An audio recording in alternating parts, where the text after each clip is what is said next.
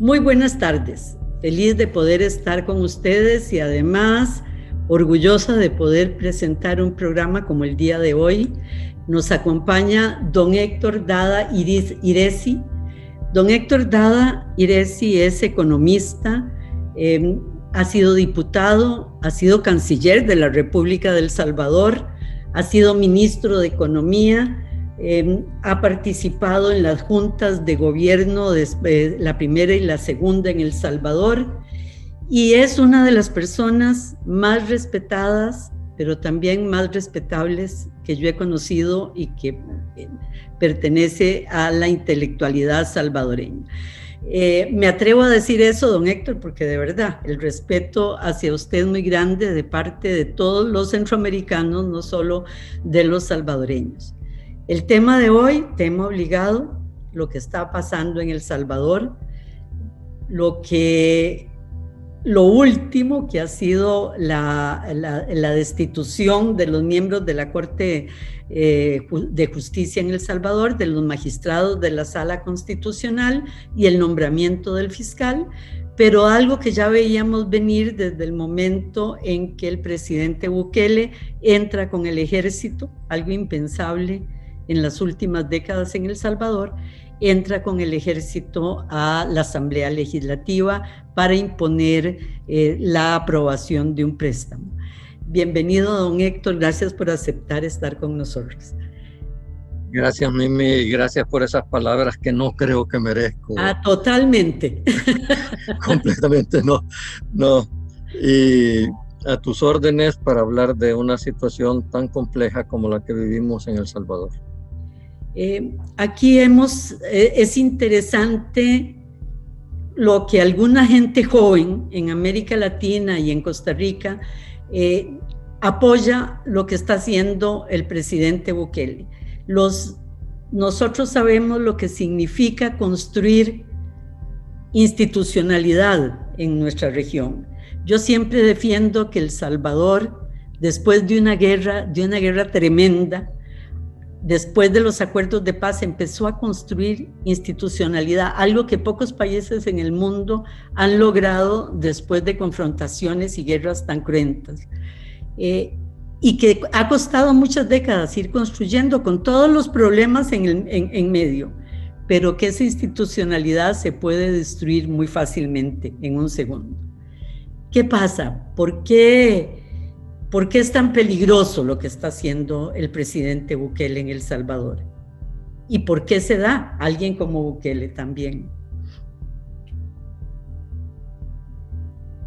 Yo creo que hay que eh, tener eh, presente que los autoritarismos populistas, como el que se está montando muy rápidamente en el país, no nacen de la nada. O sea, ciertamente tuvimos una democracia que políticamente se construyó bastante, la institucionalidad se volvió cada vez más democrática. Muchas veces no tanto por la voluntad de los actores partidarios, sino muchas veces por la fuerza de la realidad. Que también eso hay que tener presente. Pero a la par de eso, se fue atomizando crecientemente la sociedad, que es lo que está pasando en muchas partes del mundo. O sea, las viejas instituciones sociales eh, han prácticamente desaparecido del país. Eh, yo suelo llamar la atención de que estamos hoy diciendo que las ONG son las representativas de la sociedad civil y nadie les ha dado el derecho de ser representativas. Son instituciones útiles, yo soy miembro de varias, pero no pueden asumir representación más que de sus miembros. Son instituciones de servicio a la sociedad civil, pero no tenemos instituciones receptoras de ese servicio que se puedan beneficiar como pasó antes. Y los partidos políticos como que olvidaron mucho su membresía y la convirtieron en buena medida en clientelismo electoral más que otra cosa. No, El Salvador no tiene la exclusividad de eso, ha pasado en varios países. Y me parece que esas sociedades fracturadas se vuelven víctimas de la, publicidad. Eh, yo suelo decir, eh, contar una anécdota a veces en reuniones, pero le he contado también en entrevistas de radio y televisión aquí en el país, que hace un tiempo conversando por estos mismos medios electrónicos con un amigo, un profesional connotado, me dice, es que usted está demasiado sesgado contra el presidente Bukele y él está construyendo un nuevo país, está refundando este país. Entonces yo le dije, bueno, yo sé lo que quiere destruir Bukele, pero no sé qué quiere construir. ¿Me puedes decir exactamente cuál es el país que quiere construir? Entonces se me quedó viendo desde el otro lado de la pantalla, ¿verdad? Callado, cayó como un par de minutos, no exagero, y al terminar me dice, pero ¿cómo usted no lo ve si el presidente Bukele lo ha dicho muy claramente? O sea, no hay yo que decir, porque sabemos lo que el presidente quiere destruir, pero no sabemos qué es lo que quiere construir. Otra gente dice, hoy mismo en la mañana estaba un viejo dirigente guerrillero en la televisión diciendo que Bukele es un presidente antioligárquico. Pero todos, todos los que tenemos información sabemos que la familia presidencial, porque aquí hay una familia que ejerce la presidencia, son cuatro hermanos y, y la gente, la familia más cercana de ellos y sus amigos de la infancia. El clan Bukele, como lo llama mucha gente.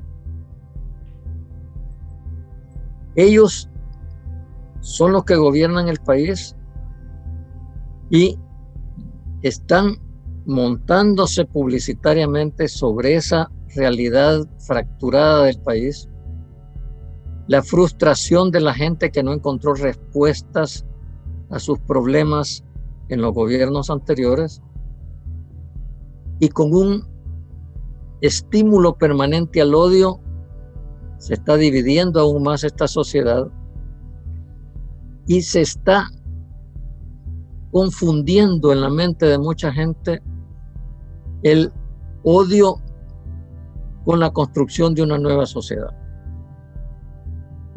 Hay cosas que uno tiene que reconocer, ha disminuido la, la, la tasa de homicidios del país, eso es correcto.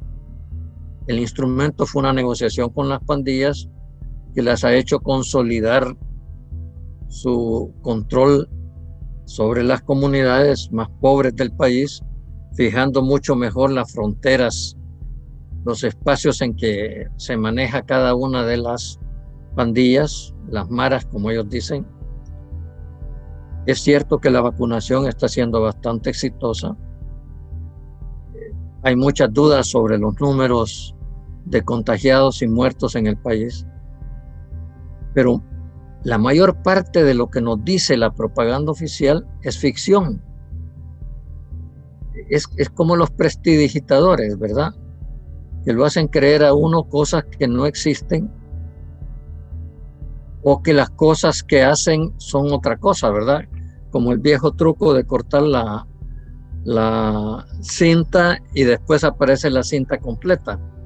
La verdad es que nunca cortaron la cinta nos hicieron creer que cortaron la cinta. Y así andamos. Y hay que decir que tiene convencida a la gente de que está renovando el sector que gobierna, cuando ellos gobiernan auxiliados por el sector más atrasado de los viejos partidos políticos. Uno de los asesores principales de la familia presidencial es un expresidente de Arena, un asistente de Roberto Dobuizón, ¿verdad? si queremos hablar de cosas viejas. y de cosas muy malas. Una persona acusada de violencia contra la mujer, por eso no pudo ser candidato a diputado. La coordinadora del gabinete presidencial es eh, una señora que fue muchos años miembro del FMLN, que salió del FMLN por razones que no estoy seguro que sean ciertas o no, pero bastante complicadas. El principal asesor jurídico del presidente fue más de 10 años, si mal no recuerdo, asesor jurídico de la NEP. Y, resulta que hoy la NEP es la institución que ha generado todos los males del país, pero el, el que asesoraba jurídicamente a la NEP para que hiciera esos supuestos males es asesor del presidente para destruir a la NEP. Es, bastante difícil de creer esto, ¿verdad? Y sus aliados en la Asamblea Legislativa, bueno, el partido para el que él fue el eh, candidato, gana, es un partido que fue expulsado de Arena, partido de la oligarquía que dicen ahora, porque eran los fieles al expresidente Saca, que está preso, ¿verdad? O que estamos no hablando de lo que se salió de arena porque eran puros, sino que se salieron de arena exactamente porque los expulsaron por la convivencia con un régimen que, tiene muchas dudas de, de su honestidad, ¿verdad?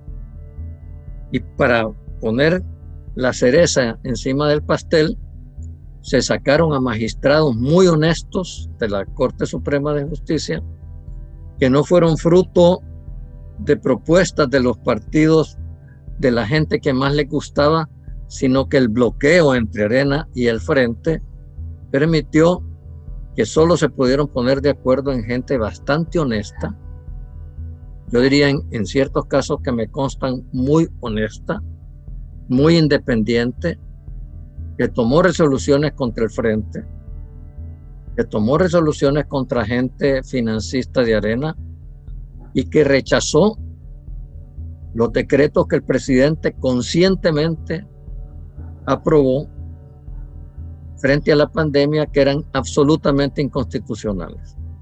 Entonces, estamos frente a un mundo de ficción, que la gente no se debe engañar con esta ficción absoluta en que vivimos y que la gente salvadoreña cree porque tiene necesidad de creer en algo otra vez, ¿verdad? Yo recuerdo la pasión cuando Duarte fue candidato, con Duarte, aunque no me arte, ¿verdad? Sí. Y después, ¿qué pasó? Los fanatismos no conducen a nada. Las ciudadanías tienen que reflexionar. Igual, Perdóname lo largo, Mimi. No, no, no, al contrario, al contrario, todo el tiempo. Eh, los nuevos magistrados este, ya fueron nombrados, ¿qué podemos esperar de ellos? El fiscal, que fue eliminado también, este, fue sustituido por alguien en el que la sociedad salvadoreña podría confiar? No, no. Yo eh, debo decir primero, el problema no es que el gobierno tenga simpatizantes del gobierno en la Corte Suprema de Justicia, eso puede suceder, ¿verdad? El problema es la inconstitucionalidad del proceso de destitución y nombramiento. Viola artículos de la Constitución que son clarísimos, que no tienen ninguna sombra gris, para usar la frase de un diplomático que mira bien a Bukele, dijo, no, es que la Constitución tiene sombras grises. Y eh, el artículo 186 de la Constitución del Salvador, si alguno se quiere molestar en leerlo, dice claramente cuáles son los pasos para destituir y cuáles son los pasos para nombrar, y ninguno de esos se ha cumplido. Pero lo peor es que nombraron gente, alguna gente que ya ha sido magistrada. El presidente de la Corte ya fue magistrado, electo por esos partidos corruptos que dice el presidente. Él perteneció al FMLN, ¿verdad? Él sabrá si el partido es corrupto o no, ¿verdad? Yo nunca he pertenecido al FMLN. Pero ese señor dejó una estela bastante poco digna en la, en la corte. La magistrada Dueñas era magistrada en ese momento e inconstitucionalmente se le pasó de una sala a otra. La constitución no permite pasar de una sala a otra a los magistrados, salvo después de que terminan su periodo. Y a ella le quedaban como cuatro meses. Lo más eh, irónico de esto es que ella intentó ser candidata a magistrada para ser reelecta y no pudo ganar la elección. Pero hoy aparece como sustituta, como dicen ellos, de, los magistrados anteriores. ¿Ves? Pero además tenemos una cosa sensacional. Un magistrado, magistrados entre comillas, porque son inconstitucionales, son ilegales, ¿verdad? Que en su primera entrevista, que la da exclusivamente, no habla en otro canal, sino en el canal del gobierno, dice que la misión de la nueva sala de lo constitucional es levantar las restricciones que la corte anterior puso a los deseos del presidente Bukele de servir a la población. ¿Qué quiere decir? Que van a permitir todas las inconstitucionalidades que el presidente planteó exactamente para ponerle la trampa a la sala de lo constitucional anterior de no tener otro camino que declarar inconstitucional lo que el presidente hacía. Y voy a dar un ejemplo. El presidente dijo que él no pasaba un decreto de emergencia nacional por la pandemia, como la constitución exige, a la Asamblea Legislativa porque no podía confiar en diputados corruptos. Entonces, él dijo, no voy a cumplir la constitución. Entonces está un decreto inconstitucional ejecutivo, pero no bastando con eso, restringe derechos, algunos que la constitución misma dice que necesitan mayorías calificadas para ser restringidos. Entonces la sala de lo constitucional tenía un solo camino. Si el presidente mismo dijo que no iba a cumplir la ley, y se imaginan la sala de lo constitucional hubiera dicho, es constitucional. O sea, el deseo del presidente de violar la ley que es público Ah, la sala no lo podía declarar legal, ¿verdad? y eso es voluntario. En otros países como Costa Rica esto puede parecer ridículo, ¿verdad? Bueno, ustedes tienen que la presidenta de la Asamblea Legislativa de Costa Rica no pertenece al partido del presidente y no se va a caer el mundo, ¿verdad? Costa Rica sigue viviendo su democracia excepcional que ojalá la sepan cuidar porque estoy seguro que tiene muchas amenazas. Exactamente. El populismo se pega, es más contagioso que el COVID. Exactamente. Eh, y el fiscal general de la República electo es un hombre del pasado. Es un hombre que fue leal al presidente Saca y a su familia. Hay que decir que la familia del presidente Saca, en la persona de un primo del presidente Saca que se llama Herbert Saca, es aliada del presidente de la República y este señor fiscal general de la República es un hombre de Herbert Saca, como varios de, la, del, del área de seguridad del gobierno. Entonces, estamos frente a un gobierno que yo suelo decir que es un gobierno con las más con las tecnologías más nuevas, reviviendo las ideas más viejas. O sea, para poner nuevas ideas. Y con las personas más dudosas también. Con las personas muy dudosas por todas partes. no, eh, basta escarbar el gobierno por cualquier lado para encontrar esas personas que uno no sabe qué están haciendo, ¿verdad? Esto ningún gobierno oculta la información, Mimi, perdóname. Esto ningún gobierno declara toda la información si su, si su funcionamiento es honesto. Y habíamos ganado mucho en eso. Y el gobierno de Sánchez Serén, hay que decir, fue un gobierno bastante más transparente que ninguno que hemos tenido en el pasado. Y dimos paso al gobierno más opaco que hemos tenido, Por eso su primer ataque fue destruir al Instituto de Acceso a la Información. Ya legalizado, legalizado entre comillas, ¿verdad? Ha declarado legales todos los decretos de reserva. La compra de mascarillas eh, es reservada porque si no se pone en peligro la vida de los salvadoreños. ¿Cómo saber a quién le compraron las mascarillas y a qué precio pone en peligro la vida de los salvadoreños? Nadie sabe, ¿verdad? Pero no importa. Y, también el deseo morboso del presidente y su familia y sus asesores venezolanos, sobre todo, de mostrar que el presidente puede hacer lo que quiera por encima de la ley. Él es la ley en este país en este momento y por eso se hizo de esta forma la destitución de la sala de lo constitucional. Uno se preguntará, ¿y por qué no esperó los tres meses que tenía que esperar cuando legalmente había que elegir nuevos magistrados de la Corte Suprema de Justicia? Porque había que mostrar que se viola la ley y no pasa nada.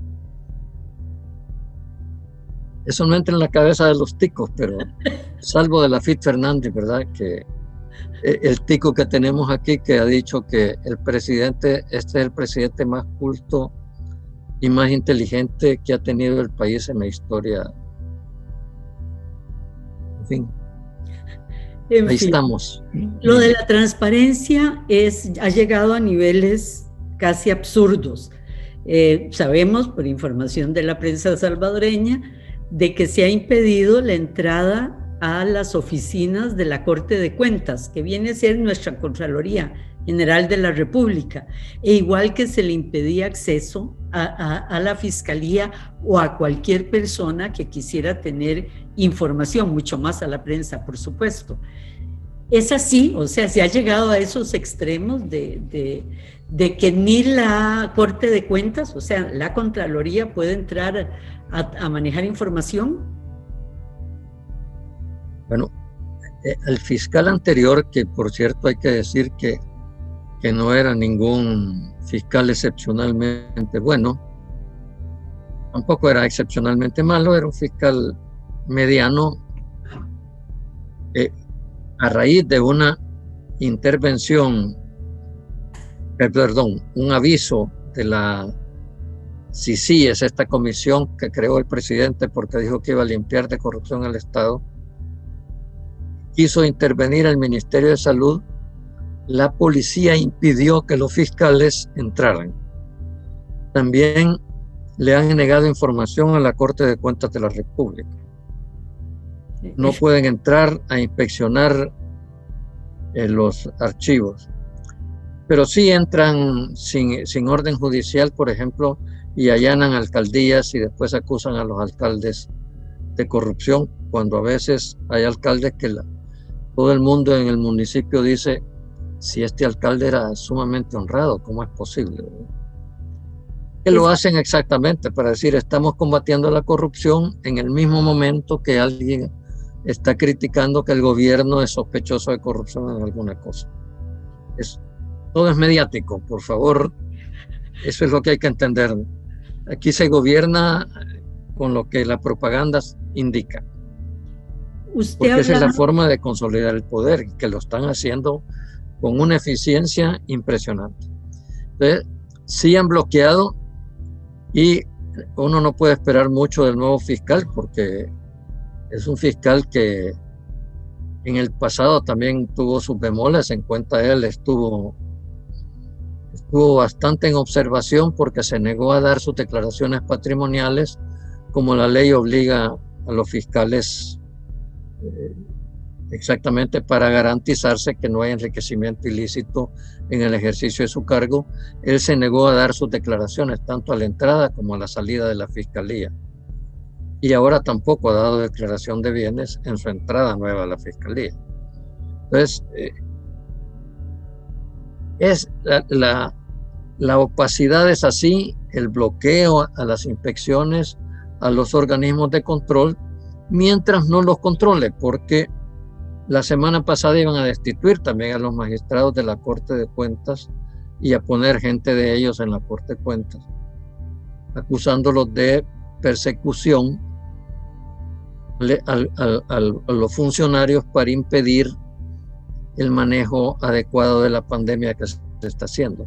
Y para poner un broche de oro para que veas cómo se está prohibiendo, dieron una ley que es absolutamente inconstitucional con dispensa de trámites, como está actuando esta Asamblea Legislativa, que es un recurso de emergencia, pues se está usando todas las sesiones de la Asamblea para evitar la discusión. Se aprobó con dispensa de trámites una ley de la salud y no sé qué, que lo único que contiene es que todos los gastos hechos en el pasado, en el presente y en el futuro con respecto a la pandemia no pueden ser auditados por nadie. ni van a cumplir ni van a cumplir la ley de contratación del Estado. Y que los funcionarios no son responsables de los errores que puedan haber cometido en esas contrataciones. Don Héctor, suena, perdón más claro el agua, Mimi, sí. Perdón por reírme. Sí, basta ver, aquí basta ver a chiste, suena a, es decir, ya era muy duro de entender que le prohíban a la Contraloría, a la Fiscalía, a los magistrados revisar nada de lo que está haciendo el Estado, pero ahora la aprobación de una ley con estas características, es decir, de verdad suena chiste, ¿verdad? Una ley que impide que se pueda auditar, que se pueda en ningún momento investigar nada de miles de miles de, de, cientos de millones de dólares. Pero don Héctor, vamos a ir a un corte y regresamos en unos, en unos minutos con ustedes. De nuevo con ustedes y en la gratísima compañía de don Héctor Dada Iresi.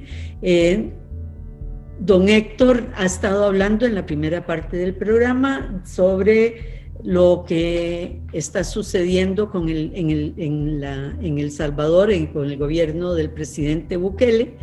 Y varias veces, bueno, cerramos casi con algo inconcebible, que es la nueva legislación que está pasando en que no se va a poder auditar ni a los funcionarios ni ninguna de las acciones que se han, se han hecho en la adquisición de bienes en la pandemia. Don Héctor, usted a lo largo del programa, y ya se lo había oído también en una entrevista en El Salvador, ha hablado de que gobierna una familia. Ya nos dijo cómo el gobierno está en manos de la familia Bukele, pero ¿cómo funciona esto en el día a día? Y también nos ha hablado de asesores internacionales. Mira, eh, en, primer lugar, eh, hay que decir que el padre del presidente, que era un católico conservador que se convirtió al islamismo aquí en El Salvador, alguna propaganda internacional dice que es una familia islámica palestina que emigró al Salvador. No, era una familia católica conservadora palestina y su padre ya adulto, el padre del presidente Armando Bukele, se convirtió al islamismo y como buen islámico eh, tenía varios, eh, varias relaciones matrimoniales, ¿verdad? Aunque nunca fueron matrimonios legales, pero sí, eh, en su... Sí, religiosos, aceptados. En su nueva religión. Si es que realmente asumió la nueva religión, porque siempre hay dudas sobre eso. entonces, una de las ramas de esa familia es la del presidente Bukele, que son cuatro hermanos de padre y madre. Ese es el centro del gobierno. El centro del gobierno son esos cuatro hermanos que eh, los otros tres hermanos son asesores ad honorem del presidente. Al menos en Nicaragua los hijos de Ortega tienen contrato oficial de asesores del presidente. Aquí, y son, e, con ellos se negocian las cosas del gobierno, porque el presidente no, no conversa con casi nadie más que cuando sea estrictamente necesario. También su suegra, que por cierto se llama Arena, fue la directora ejecutiva del Partido Arena por muchos años. La buisoniana a morir, ¿verdad? Bueno, por eso digo que, lo, que, que no gobierna el pasado a nombre de que es el futuro. Y eso es, es, terrible, pero en el fondo así es, ¿verdad? Ortega era el futuro, ¿verdad? Y traicionando la revolución sandinista se convirtió en el nuevo Somoza. Y los populismos son el regreso al pasado, el intento de regreso al pasado, porque después estallan mm. y, y, a saber qué va a pasar, porque la vida sigue moviéndose hacia adelante y no hacia atrás. Entonces, es este círculo. Desde que el presidente fue candidato a alcalde de Nuevo Cuscatlán, un pueblito muy chico, por el FMLN, hay que decirlo, aparecieron estos asesores venezolanos del partido Primero Justicia, creo que se llama, el partido de Leopoldo López y del llamado presidente encargado de Venezuela, esa figura inexistente en la práctica que se inventaron se inventó la administración Trump para decir que iban a construir democracia en Venezuela y que ha sido un fracaso, ¿verdad? Que más bien ha consolidado a Maduro que, que lo ha debilitado. Eh, estos venezolanos que han tenido relaciones muy estrechas con, él, con, con, Guaidó y con Leopoldo López, manejan algunas cuentas para publicidad de ellos en Miami, son los que han venido asesorando. En cuenta, eh, una de las asesoras es la novia de uno de los hermanos del presidente Bukele. Estos asesores venezolanos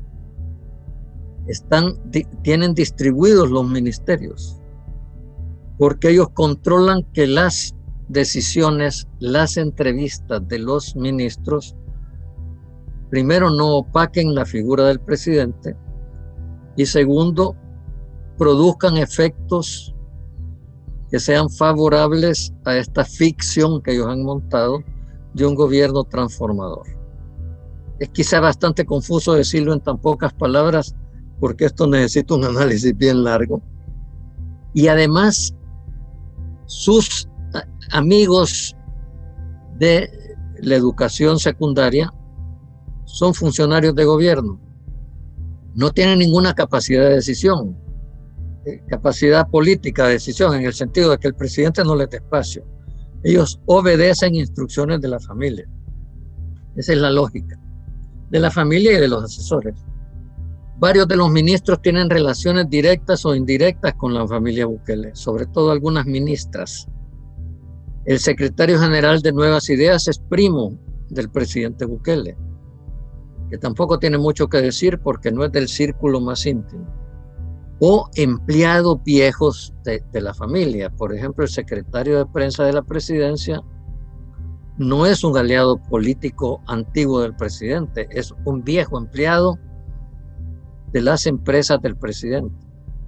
Y hay otro círculo a los que dicen que esta es prácticamente una revolución popular, casi como decía un ex eh, guerrillero hace poco, eh, decía, el presidente Bukele va a ser la revolución socialista que no pudo ser el FMLN. Bueno, va a ser una revolución socialista aliado con el sector empresarial más patrimonialista que tiene el país. Y, no voy a dar nombres porque me, puedo excluir alguno que se va a sentir resentido de que no lo mencione, ¿verdad? Pero tenemos a lo más rancio del capital del país en casa presidencial y también a los aspirantes de ser la nueva élite política. Y no hay que olvidar lo que son empresarios. Son gente rica, que sí va a ser una transformación de la élite económica del país y van a terminar, después de su paso por el gobierno, introducidos a la élite económica. Como decía Rafael Mengíbar Larín, a quien tú conociste, y fue director de Flaxo Costa Rica, pero era salvadoreño, Rafael, decía que eh, como él era marxista, hablaba de las acumulaciones originarias y decía que todas las acumulaciones originarias las hacen los capitalistas desde el Estado. Y aquí así pasó. La acumulación originaria de la oligarquía agraria a finales del siglo XIX se hizo desde el Estado. El mayor terrateniente eh, fue el general Tomás Regalado, que era presidente de la República, ¿verdad? Los bancos se distribuyeron para reconstruir a la oligarquía a finales de los 80 y el banco más grande del país le quedó al presidente de la República. Y ahorita hay un nuevo grupo en su propia acumulación originaria ante la pérdida de poder de la vieja oligarquía que perdió los bancos. Sí. Perdón, se, me fue un poco la, la, señal.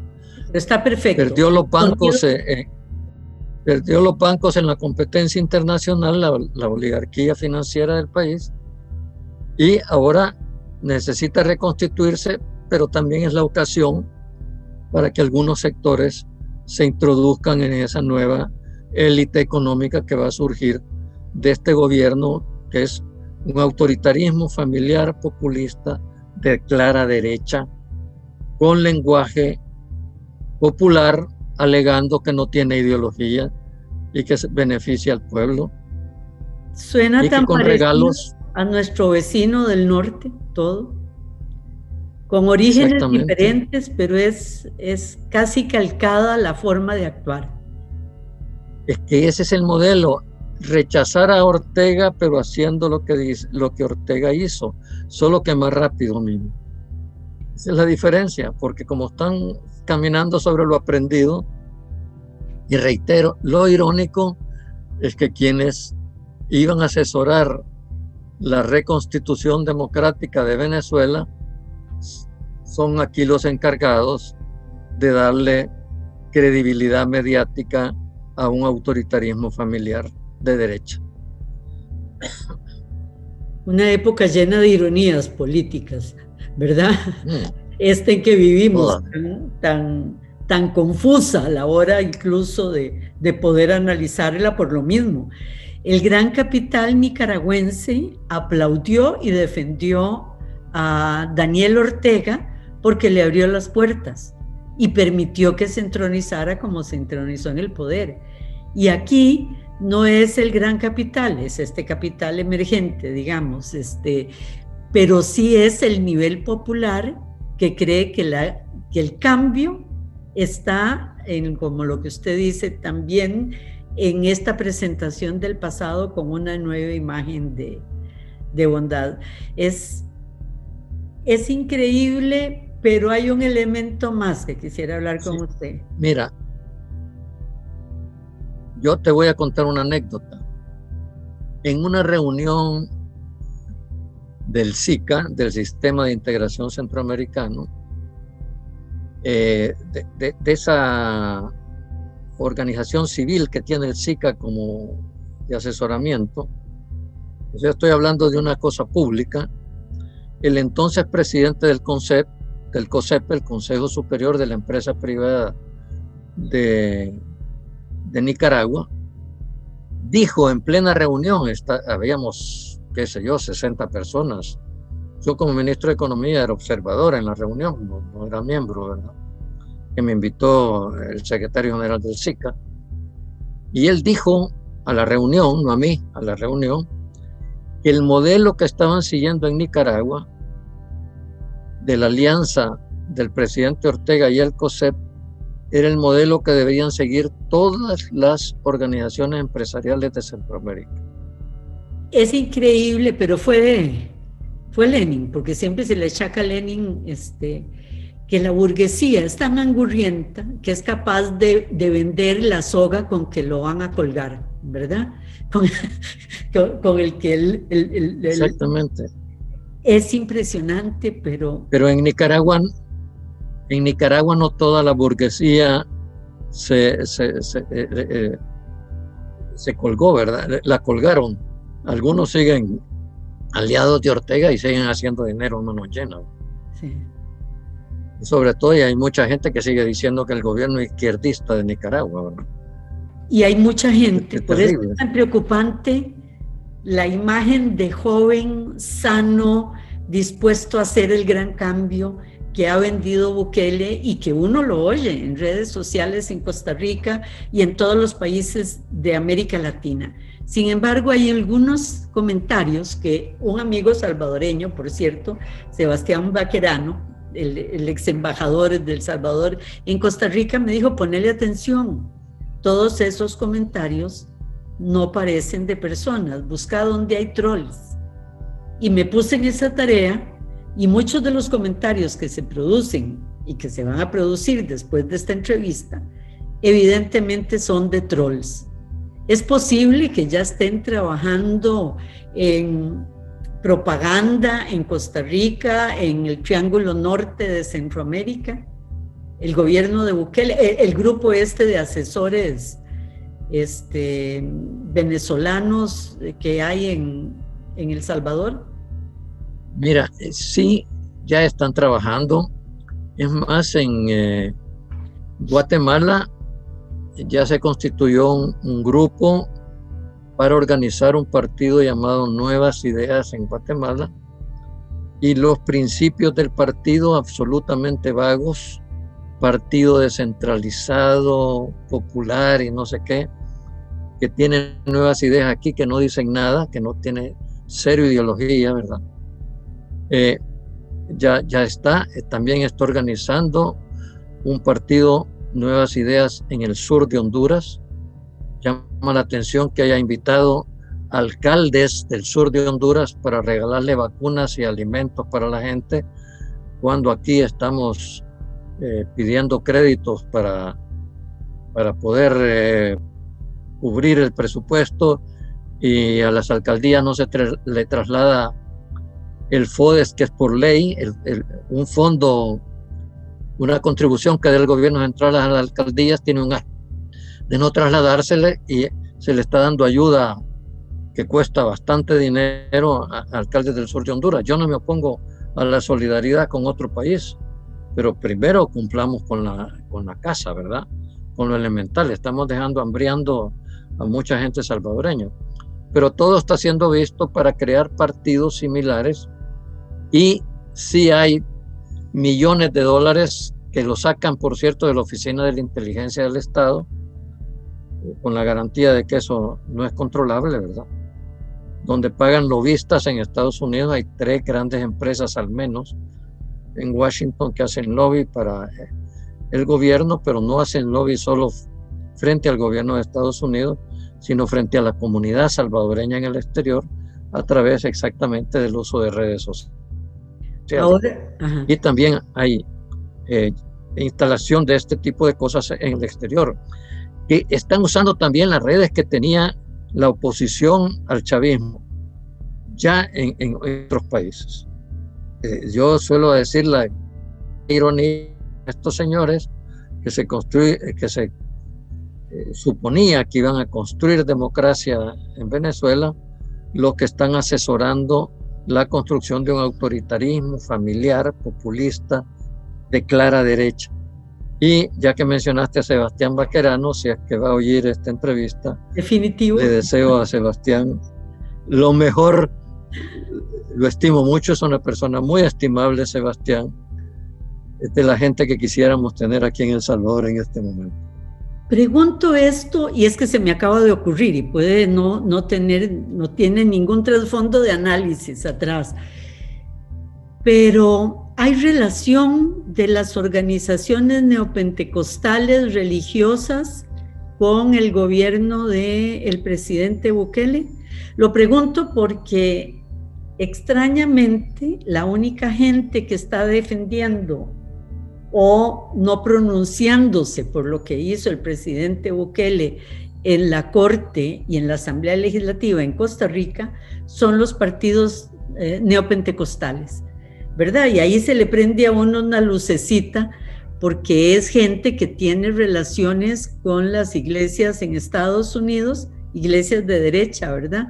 Partido republicano, Usted nombra a los venezolanos, este, muchos de ellos en relación con estos grupos, con eh, las iglesias eh, de los del Partido Republicano de Estados Unidos.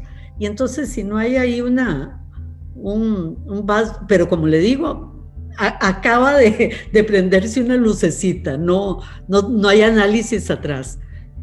Yo no te puedo responder categóricamente esa pregunta. Eh, cada vez me cuesta más eh, meter en el mismo saco a todos los grupos que se llaman evangélicos eh, y que provienen la mayoría de Estados Unidos. Por ejemplo, la iglesia Elim, que también proviene de Estados Unidos, es sumamente crítica del gobierno. Mm. Eh, no así el tabernáculo bíblico bautista, que eh, aparentemente tiene una postura bastante ambigua, pero sí hay grupos eclesiales más eh, reducidos, evangélicos, más claramente pentecostalistas, que en las comunidades no solo han respaldado al presidente, sino se han metido al el partido Nuevas Ideas. Por eso los llamamos. Creo que. Perdón, los neopentecostales, no, no todos los las iglesias evangélicas o pentecostales tienen esta característica, pero los neopentecostales sí, ¿verdad? Son mucho más. Por eso, por eso digo, pero, pero cada vez me cuesta más ubicar porque hay una miríada de, de grupos que, a uno le cuesta.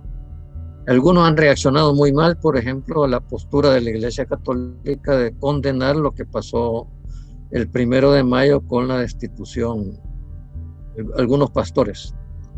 Entonces, sí, eh, creo que eh, hay que hacer un análisis más serio. lo que te quiero decir es que no, no estoy en capacidad de, de responderte. Y perdón. Pero sí hay que decir que no, no, no, no, no, está bien, porque estás lanzando un tema que debe ser analizado. Porque si ya mezclamos esa visión religiosa de algunos grupos neopentecostales gringos, que algunos hasta sostienen que, que Dios quiere que los blancos dominen a, todo mundo en Estados Unidos, ¿verdad? Y que Estados Unidos es una nación de los blancos por designo de Dios.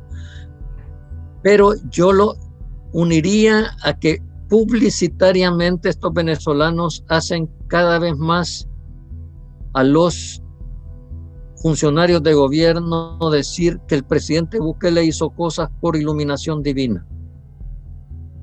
Aún gente que uno sabe que no tiene una postura religiosa clara. Por ejemplo, en la reunión con los embajadores, yo no puedo decir, ¿y por qué dijo esto frente a los embajadores? que después hizo público el gobierno precio que había ofrecido que iba a ser privada, el, el asesor jurídico de la presidencia, no el secretario jurídico de la presidencia que se ni pincha ni corta, el asesor jurídico de la presidencia, que es el que fue asesor de la NEP por mucho tiempo, dijo que el presidente había decidido convertir la Feria Internacional en hospital por iluminación directa de Dios. Los embajadores salieron preguntándose por qué nos dice esto a nosotros, pero no se habían enterado que esa reunión privada y secreta al siguiente día iba a ser puesta en la televisión en cadena nacional obligada por el gobierno. Entonces, pero también hoy mismo estaba un funcionario de gobierno en una radio diciendo que el presidente actúa por iluminación divina. Esa es la enorme preocupación. El otro tengo. Don Héctor, nos quedan dos minutos para que usted los utilice en, en el cierre. Mira, quizás primero decirle a muchos amigos ticos muy representativos de la sociedad tica, y quizás voy a mencionar solo a una persona injustamente porque me pareció, injustamente con los demás, porque me pareció el mensaje más claro la expresidenta Laura Chinchilla, a quien yo estimo mucho, dio un mensaje muy claro y se lo tenemos que agradecer los salvadoreños. Pero lo que más le agradeceríamos los salvadoreños a los ticos es que sean conscientes de la excepcionalidad que tienen en la región de tener una democracia que funciona desde 1949, si mal no recuerdo, y que la deben cuidar. Reitero, los populismos son contagiosos y solo se cuidan las democracias haciendo que respondan a los intereses de las grandes mayorías. Y ojalá el gobierno de Costa Rica sea consciente de que esa singularidad lo obliga a defender la democracia con energía, no con palabras suaves, sino con energía en todo el resto de la región. Y muchas gracias a ti, Mimi, por dirigirme a mi querido pueblo de Costa Rica, a quien, como ves, no solo estimo, sino admiro en muchas cosas. Muchas gracias, don Héctor. Realmente gracias por, por, darnos este espacio y sé que esta entrevista va a ser seguida por mucha gente y va a poder entender qué es lo que está pasando en El Salvador. A todos ustedes, muy buenas tardes y gracias por su audiencia.